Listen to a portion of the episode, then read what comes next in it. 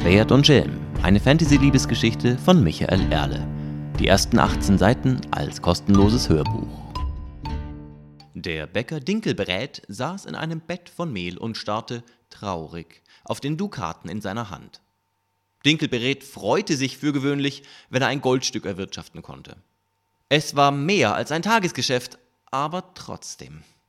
Sein Blick wanderte von der Münze weiter zu seiner ausgehängten Ladentür, die wie eine Rutsche an der Theke lehnte.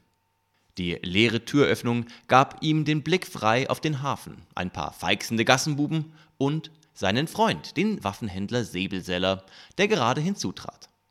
Säbelseller stand in der Türöffnung und ließ seinen Blick entsetzt über die Szenerie der Verwüstung gleiten. Ein halb leeres Mehlsäckchen lag in der Ecke, der Inhalt verstreut überall. Ein Brett des Brotregals war heruntergerutscht und lag jetzt schief auf den Weizenleiben des nächstunteren Faches. Ein großer Getreidesack in der hinteren Hälfte des Ladens war unsachgemäß aufgeschnitten worden und ein kleines Häufchen von Körnern hatte sich am Boden gebildet. Als Säbelseller näher trat, um seinen Freund aufzuheben, knirschten unter seinen Sohlen die zerbröselten Überreste einiger Brötchen. Mein Gott, Dinkelbrät, was ist denn nur passiert? Alles in Ordnung? Komm, ich äh, helfe dir auf. Uff. Der Bäcker war von ausreichend bäckertypischer Statur, um den schmächtigen Waffenhändler aus der Puste zu bringen. Oh, verdammt bin ich, wenn ich das weiß. Säbelseller, du kennst mich. Ich bin ein hervorragender Menschenkenner, nicht wahr? Das weißt du. Ich kann über das Gesicht eines Menschen sofort sagen, wie sein Charakter ist. Erinnerst du dich an den Krawallschläger damals? Ich hab's ja gleich gesagt, dass der nichts Rechtes an sich hat. Aber bei diesem Kerl von vorhin, da hätte ich doch gewarnt sein müssen. So eine kurze, schmale Nase hat er gehabt. Das heißt, er ist wenig vorausschauend. Und dann grüne Augen. Ein undurchsichtiger Typ also. Und einen hohen Haaransatz. Das bedeutet immer, dass jemand viele Hintergedanken hat. Und rote Haare noch dazu. Dem war es ins Gesicht geschrieben, dass er nur Ärger bringt. Und ich hab mich hereinlegen lassen. Ja, aber was ist denn nur passiert? Fragte Säbeseller und machte sich insgeheim Sorgen, was seine Geheimratsecken dem Kundigen wohl verrieten. Ich stehe gerade hinter der Theke und sortiere das frische Brot. Da kommt er herein. Keine teuren Kleider hat er gehabt, und aus dem Norden ist er wohl gekommen, so klang jedenfalls sein Dialekt. Also ein Reisender, habe ich mir gedacht. Er fragt nach Brezen und Getreidekörnern für seinen kleinen Freund. Da sehe ich, dass er eine Maus in der Tasche hat.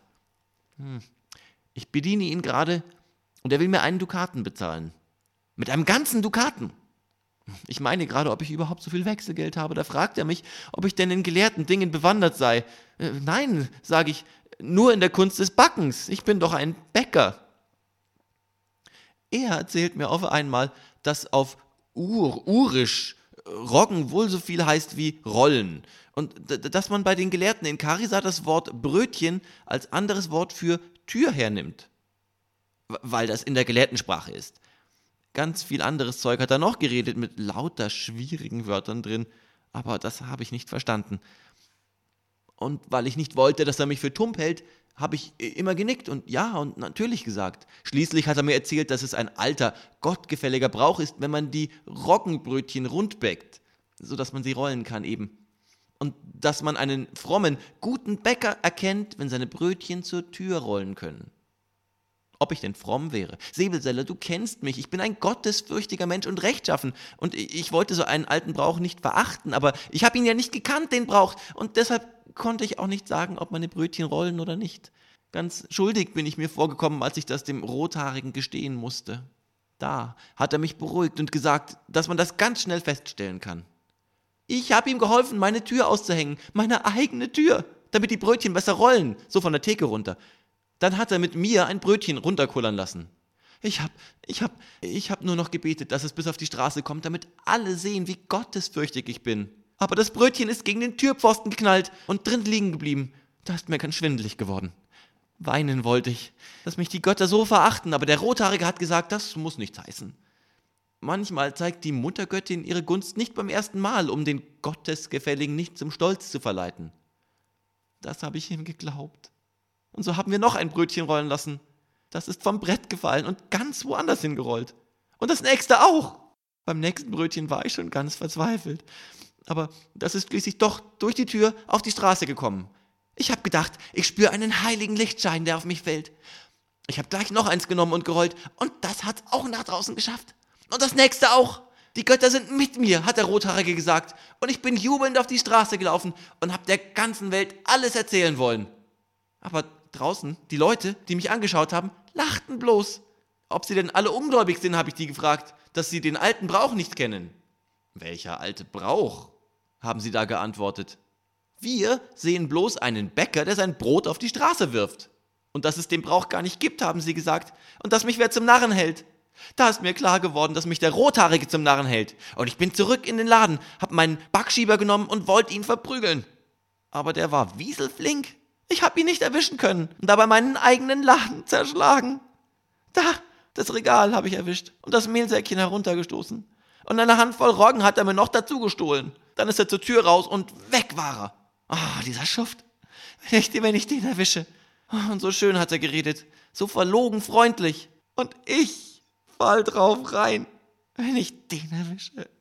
Dinkelbrät und Säbelseller hatten inzwischen im Hinterzimmer der Bäckerei eine Flasche Kornschnaps entstöpselt und sich je ein Glas davon eingeschenkt und dem Dinkelbrät auf den Schreck noch eines. Weißt du, sagte sein Freund, ich hab dir ja immer gesagt, du brauchst in deinem Laden eine Waffe. Ist einfach zu gefährlich hier im Hafen. Komm doch heute mal rüber zu mir, ich zeig dir ein paar schöne Klingen. Dann passiert dir sowas auch nicht mehr.